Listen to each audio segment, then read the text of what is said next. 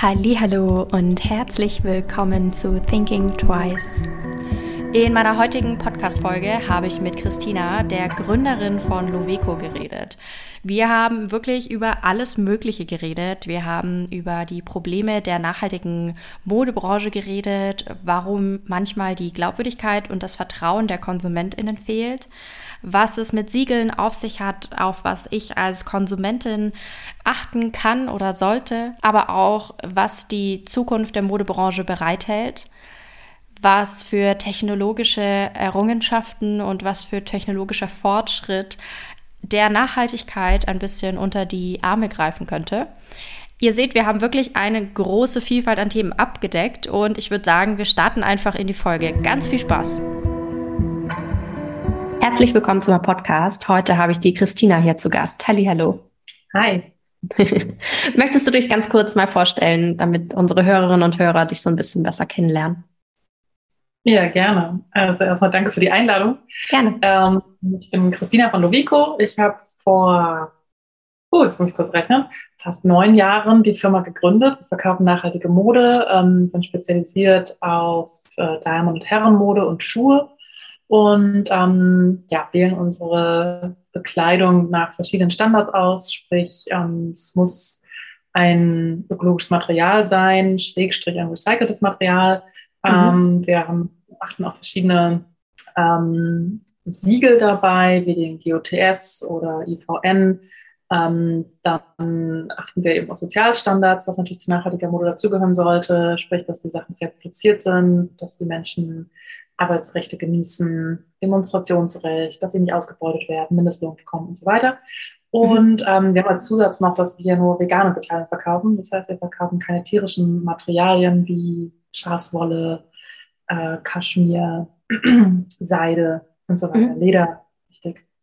Genau, das sind unsere drei Kriterien. Und äh, wir haben vier Läden in Berlin und seit 2016 auch einen Online-Shop. Krass. Und du bist jetzt ja schon wirklich so ein alter Hase, ein alter Häsin ähm, im nachhaltigen Modebusiness, würde ich mal so sagen. Und wir wollen heute so ein bisschen ja über die Zukunft der Modebranche reden, mit dem Fokus natürlich auf nachhaltige Mode. Und da bist du die perfekte Ansprechpartnerin einfach dafür, weil du natürlich auch schon Erfahrungswissen einfach mitbringst, was nicht irgendwie auf Studien ist, sondern halt wirklich, was du als Erfahrung als Unternehmerin uns irgendwie mitgeben kannst. Hm, Hast du schon eine Veränderung rein vom Konsumverhalten so gesehen in den letzten Jahren hin zu mehr fairer Mode oder ist es immer noch in unserer kleinen Bubble, in der wir uns wahrscheinlich beide bewegen? Ja, ähm, es gibt ja den schönen Begriff der kognitiven Dissonanz. Also ich glaube, dass sich das Bewusstsein schon sehr, sehr gewandelt hat in den letzten Jahren. Ähm, ich muss dazu sagen, dass ich auch, bevor ich Lico gegründet habe, schon in dem Bereich gearbeitet habe, plus davor auch in dem Bereich studiert habe, also was mhm. nachhaltige Mode angeht. Und ähm, man merkt schon, dass das Bewusstsein für nachhaltige Mode wächst, für nachhaltige Materialien, für Sozialstandards. Ähm, auch der vegane Aspekt wird immer wichtiger. Mhm. Aber die Leute ähm, setzen es tatsächlich dann oft nicht um in ihrer mhm. Kaufentscheidung. Das ist eben der Hintergrund der kognitiven Dissonanz, dass man es umsetzen möchte oder wichtig findet, äh, wenn zum Beispiel eine Umfrage stattfindet, aber dass man es dann in der Realität nicht umsetzt, in der Kaufentscheidung. Ähm, und das sieht man auch ganz klar. Also die großen Unternehmen setzen ja auch darauf, umzustellen und versuchen irgendwie nachhaltigere Materialien mit ähm, in ihre Produktion einzubeziehen und auch Sozialstandards zu verbessern.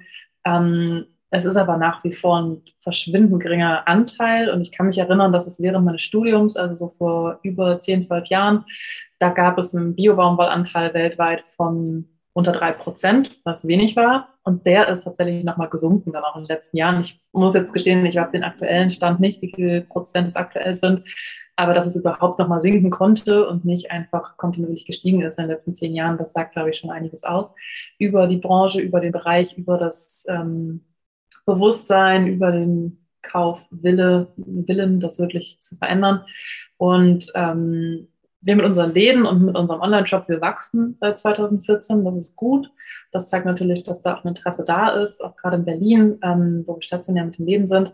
Aber ich würde mir eigentlich gerne deutlich mehr wünschen und vor allem, ich glaube, es kommen wir bestimmt im Laufe des Gesprächs auch noch zu, ähm, haben uns diese letzten Krisen, ähm, die uns natürlich auch betroffen haben, auch dazu beigetragen, dass das äh, sehr geschwankt hat vom Interesse und auch vom Kaufverhalten der Konsumentinnen. Ja, absolut. Ja, jetzt sind wir schon mal so ganz schön tief drinnen, auch so im Thema so große Giganten, die massive Werbebudgets haben und natürlich auch gerne grün werben. Also so Thema Greenwashing, die dann ja auch sagen, sie nutzen nachhaltigere Materialien ohne Zertifizierungen und ähm, fotografieren das dann alles von der grünen Wiese. Wie sehr glaubst du, dass das so der Nachhaltigkeitsbranche generell schadet? Also so, so diese riesen Fast-Fashion-Konzerne, wenn die solche ja, Claims machen? Ja, ich glaube, dass der größte wichtige Step für uns sein wird im nachhaltigen Bereich, unsere Glaubwürdigkeit wieder zurückzugewinnen. Also weil mhm. ähm, A, gibt es ja vermehrt Skandale in den letzten Jahren. Also denken wir mal an ähm, die Recherche zu den Nike-Schuhen, die angeblich recycelt werden und wie man kleine Sender eingebaut hat und sie verfolgt hat, wo sie wirklich landen.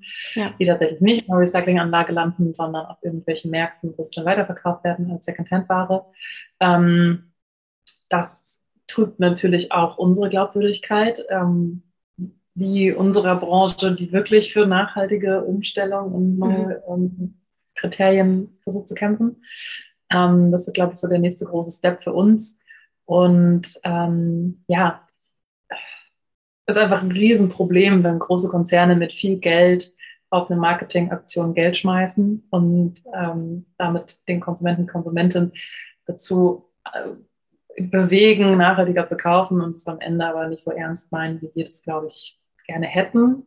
Auf der anderen Seite muss man auch immer sagen, wir brauchen die Großen natürlich auch, um möglichst viele Menschen zu erreichen. Das ist natürlich mhm. auch so ein bisschen die, weil wenn wir, wie gesagt, unter drei Prozent Biobaumwolle irgendwie in unserer kleinen Bubble bleiben, dann werden wir natürlich nie die große Masse damit erreichen.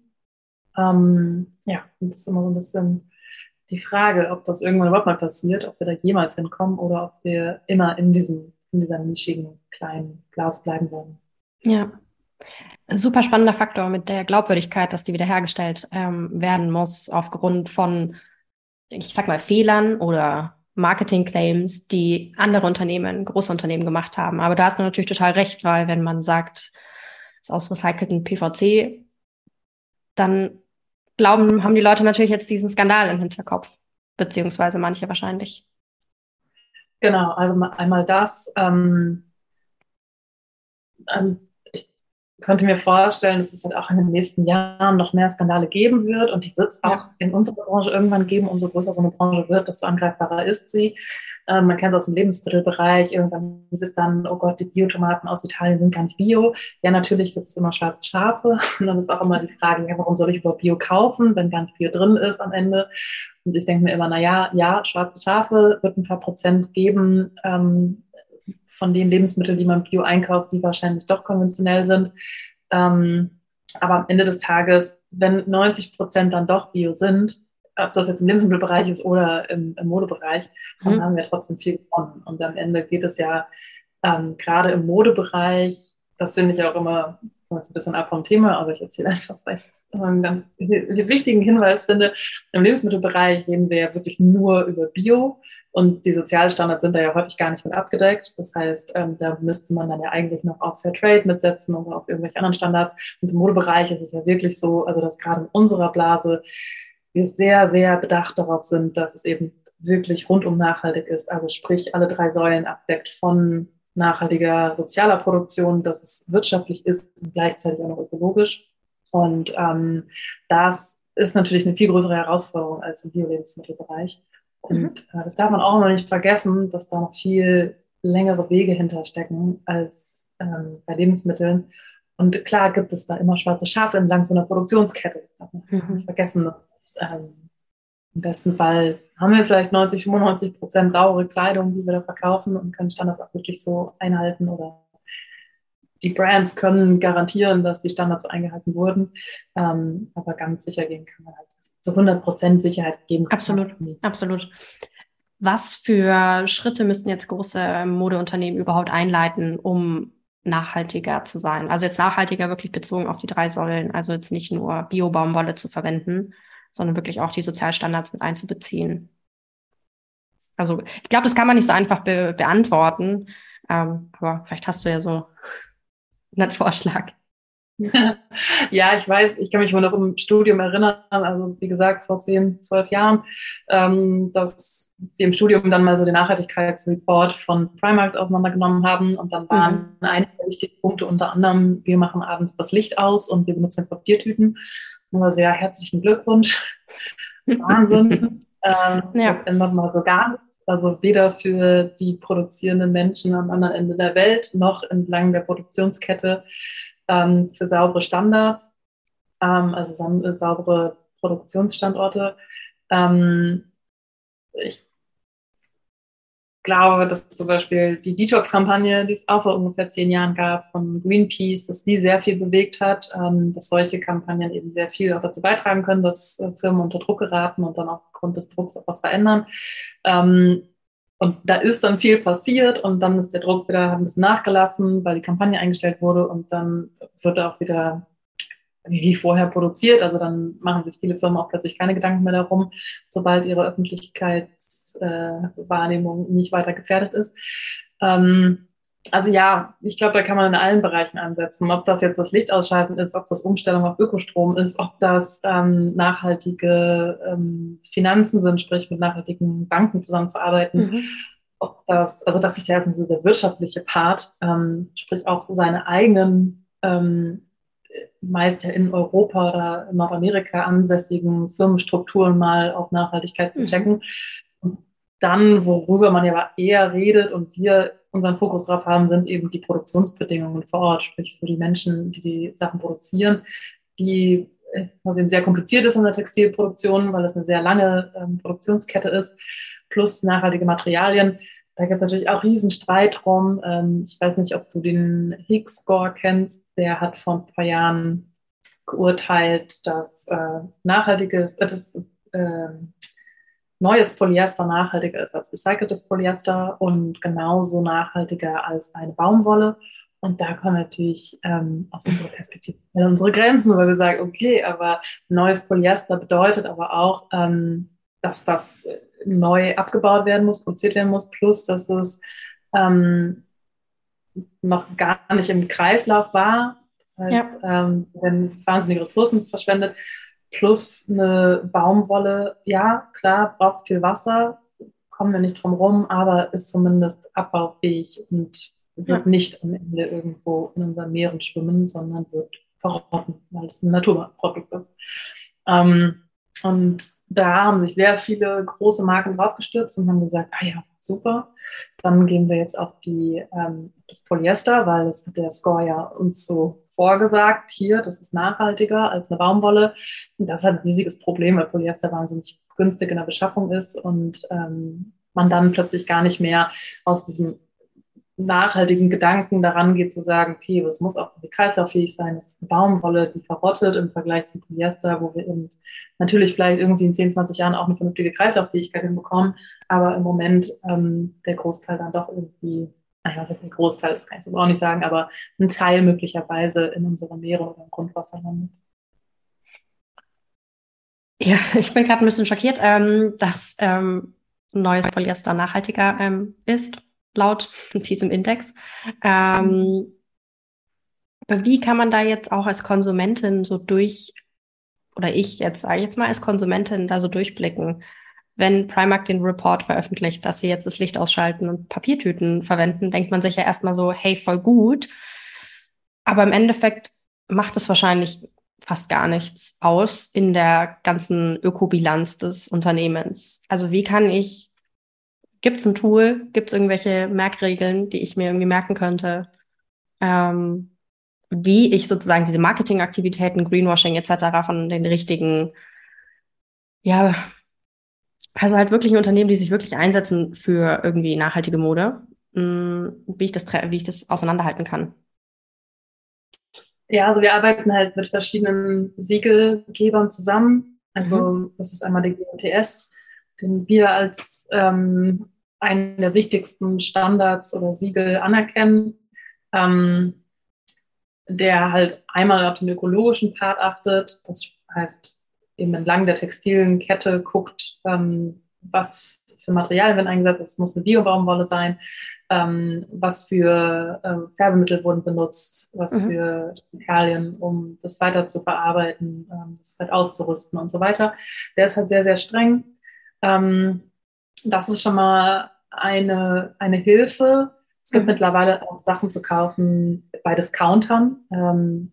Mit Gotts Siegel, da muss man sich dann halt überlegen. Also natürlich gibt es mhm. auch Menschen, die sagen so, hey, ich kann mir jetzt halt keine Jeans für 150 Euro leisten. Kann ich absolut verstehen. Ähm, mhm. Dann wäre das quasi immer noch das kleine Übel zu sagen, okay, dann muss ich bei einem günstigeren Hersteller einkaufen, aber versuche trotzdem auf diese Siegel zu achten. Ähm, dann gibt es die Fair Wear Foundation. Also das ist jetzt sehr auf Siegel mhm. ja. Natürlich kann man sich auch hinsetzen und recherchieren und gucken, welche Standards sind wertvoll, welche Analysen gibt es schon zu verschiedenen Firmen. Ähm, aber jetzt so, ich finde immer so, Siegel geben schon mal eine ganz gute, eine ganz gute Richtung.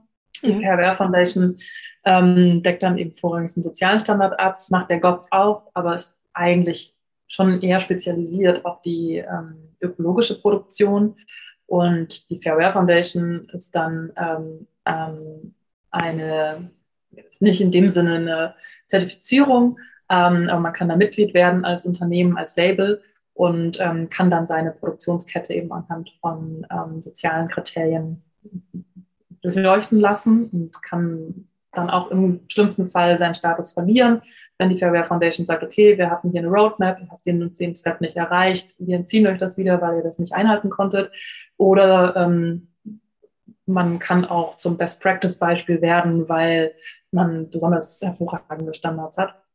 Ähm, bei Recyclingmaterialien gibt es zum Beispiel den GRS, der zertifiziert dann recyceltes Polyester, weil es auch im Recyclingprozess natürlich Unterschiede gibt, plus äh, dass es da auch öfter mal ähm, die Thematik gab, dass es hieß, es ist kein recyceltes Polyester, es sind äh, ist dann gegebenenfalls doch ähm, neues Polyester. Da gab es auch viel Wind um die Diskussion, ist es so gut, äh, wirklich recyceltes Polyester zu nutzen.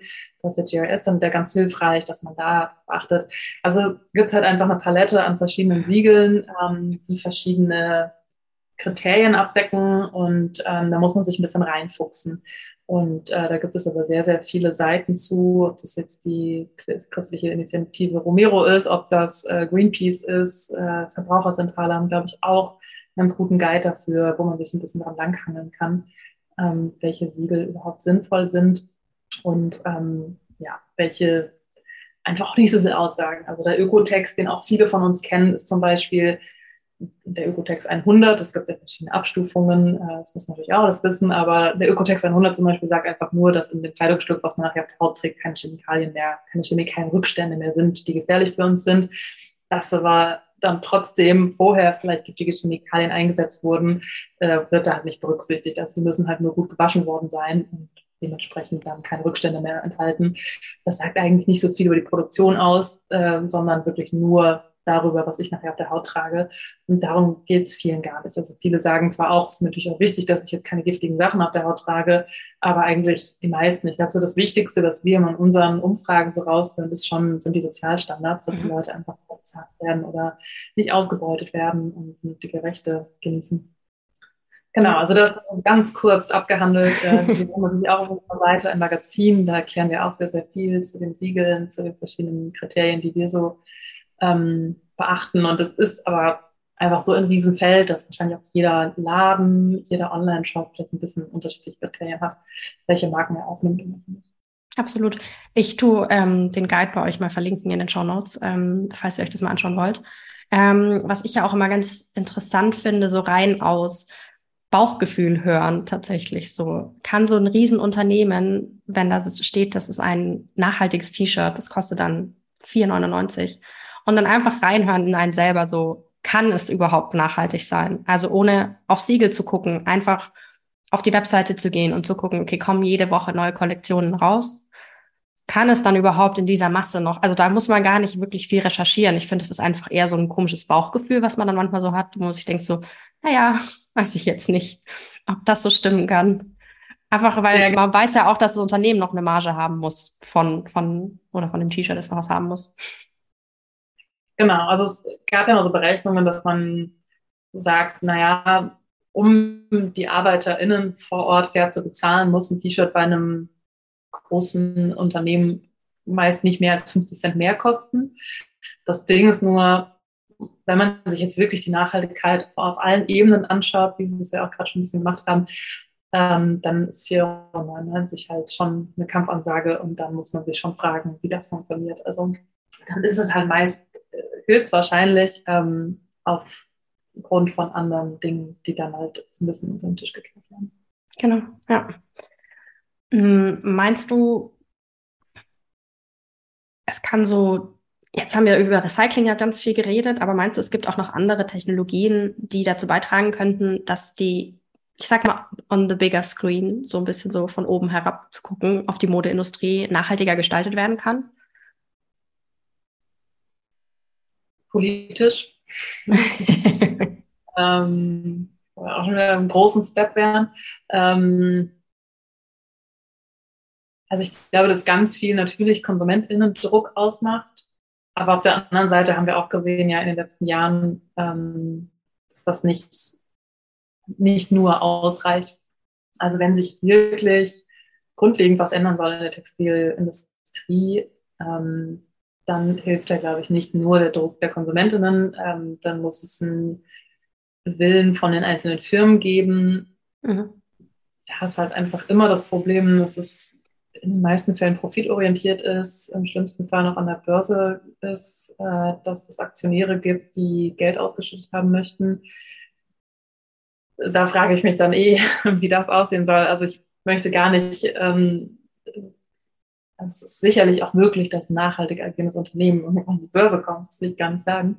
Ähm, aber es ist einfach, solange da andere Interessen hinterstecken, als wirklich ein nachhaltiges Unternehmen aufzubauen und etwas zu verändern in der Textilindustrie, nämlich dass dann Profit gemacht werden soll, glaube ich, ist es ähm, wahnsinnig schwierig, bestehende Strukturen komplett auf links zu drehen. Ähm, und da glaube ich halt, dass es politischen Druck braucht, weil mhm. ich nicht glaube, dass sich die Textilindustrie ähm, von alleine so dran drastisch ändern wird.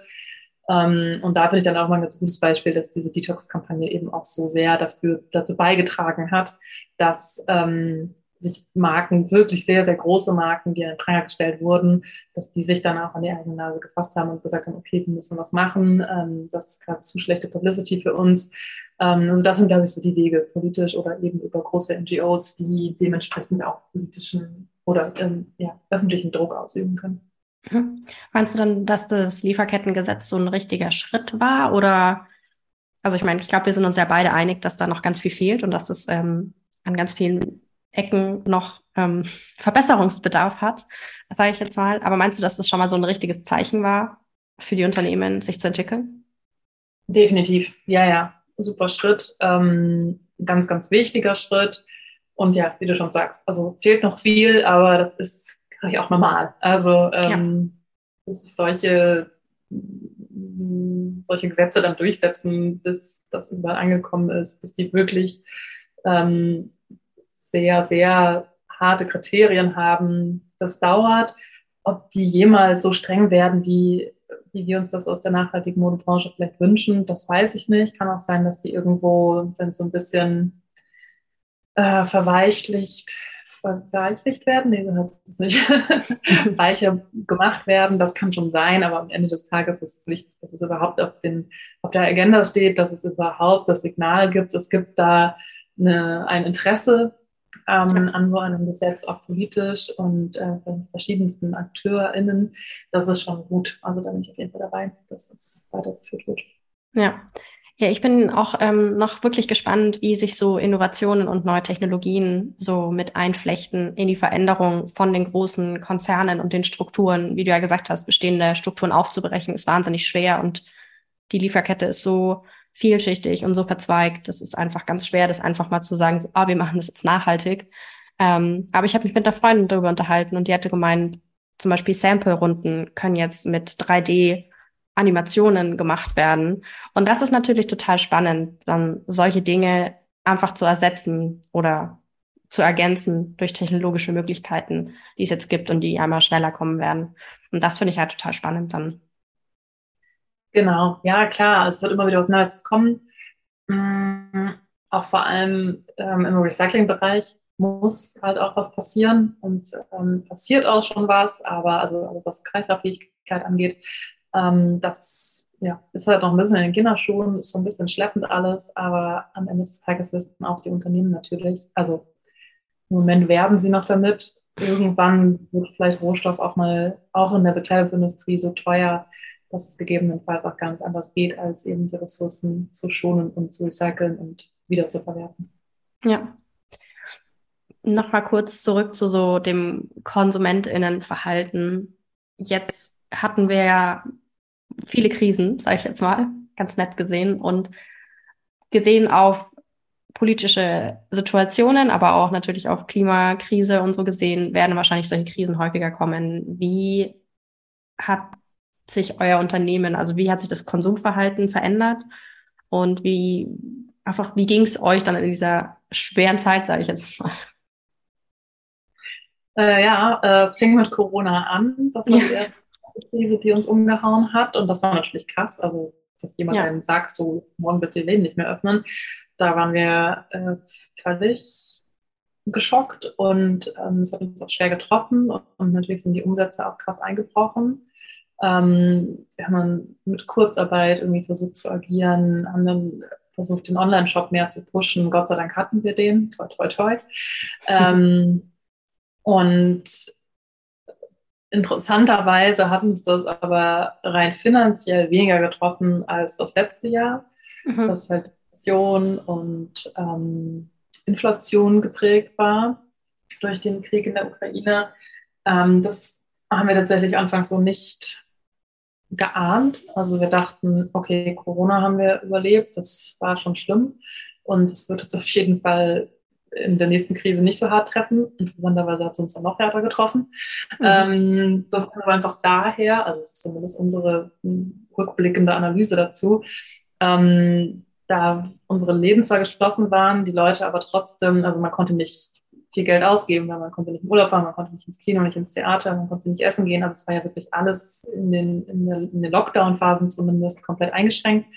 Und wir haben sehr viel Support erfahren und die Leute haben halt ähm, sich auch, das ist auch vergleichbar mit dem Lebensmittelbereich, dann plötzlich mehr für nachhaltige Artikel interessiert, also im Modebereich wie im Lebensmittelbereich.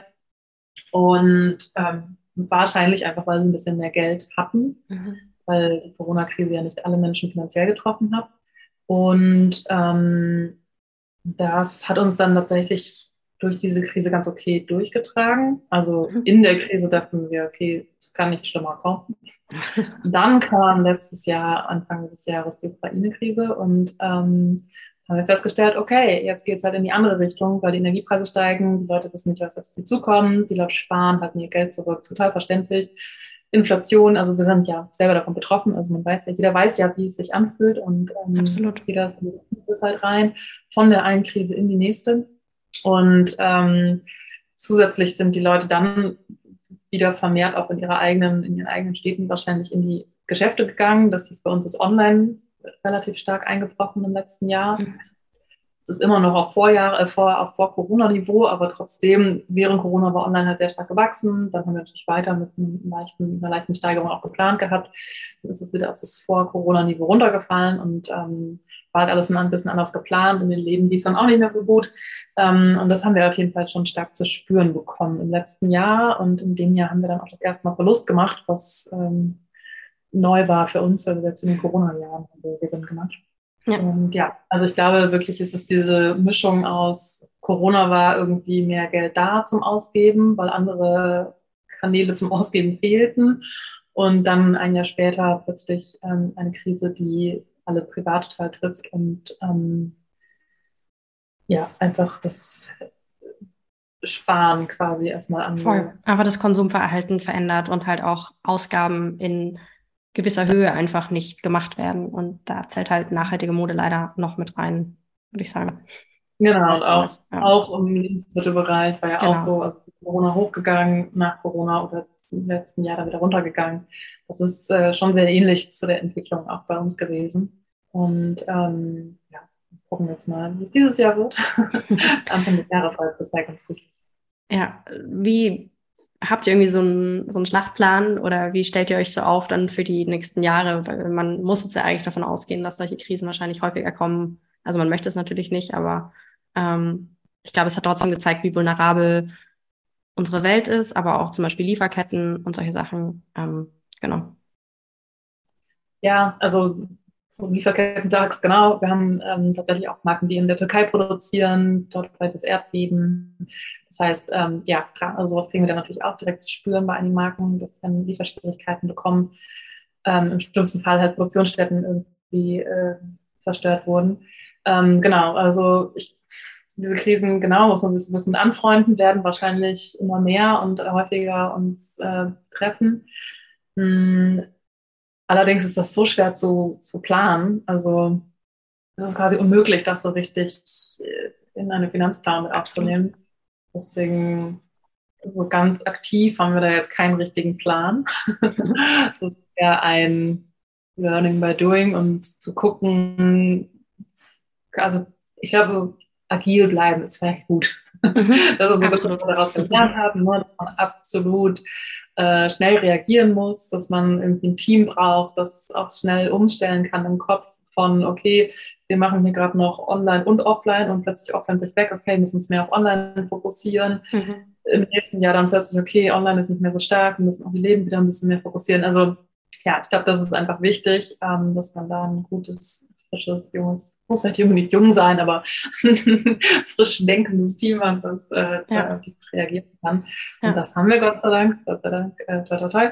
Aber ja, so richtig Plan haben wir nicht aufgegeben. Klar gibt es auch noch eine Planung, aber so ich weiß, was du meinst. Wirklich vorhersehen. Absolut. So als letzte kleine vielleicht, weil es jetzt ein bisschen down war, die Stimmung, so ein bisschen einen kleinen Stimmungsboost. Was, was würdest du dir so wünschen für, für das, dieses Jahr und nächstes Jahr aus in der Nachhaltigkeitsbranche? Äh, dass wir auf jeden Fall erstmal so ein bisschen uns wieder setteln können, dass alles wieder ein bisschen ruhiger wird, dass nicht die nächste Krise irgendwie vor der Tür steht. Und ähm, dass ja tatsächlich am Ende es mehr in den Mittelpunkt rückt für die Menschen, mhm. für die KonsumentInnen. Auch wenn ich weiß, dass das für viele unerreichbar ist, weil sie sagen, okay, ich kann mir das einfach nicht leisten, Absolut. dann habe ich auch Alternativen zur Secondhand kaufen. Es ist ja nicht nur die einzige Lösung, jetzt nachhaltige Mode, so wie wir sie definieren, zu kaufen. Es gibt ja noch viele andere Möglichkeiten. Ähm, und ähm, dass ja, dieses Bewusstsein wächst, dass die Textilbranche, genauso wie alle anderen Branchen auch, einen, einen deutlich nachhaltigeren Anstrich bekommen und dass es in der Politik auch mehr gesehen wird und vorangetrieben wird. Das würde ich mir wünschen. Das würde ich mir auch wünschen. Würde ich so unterschreiben. Sehr gut. Das war jetzt auch schon meine letzte Frage. Danke dir für deine Zeit und für deine ganzen Insights und dein Wissen, was du mit uns geteilt hast. Ich werde natürlich eure Webseite und wie gesagt euren Guide mit den Siegeln verlinken für die Hörerinnen und Hörer, dass sie sich da ein bisschen reinlesen können. Und ja, bedanke mich für deine Zeit. Vielen Dank. Ich bedanke mich für deine Zeit. Ich hoffe, dir hat diese Folge gefallen. Wenn ja, erzähle es gerne weiter an andere wundervolle Menschen, Freunde, Familie und lass es sie wissen. Du kannst mich auch sehr gerne bewerten und dann freue ich mich aufs nächste Mal.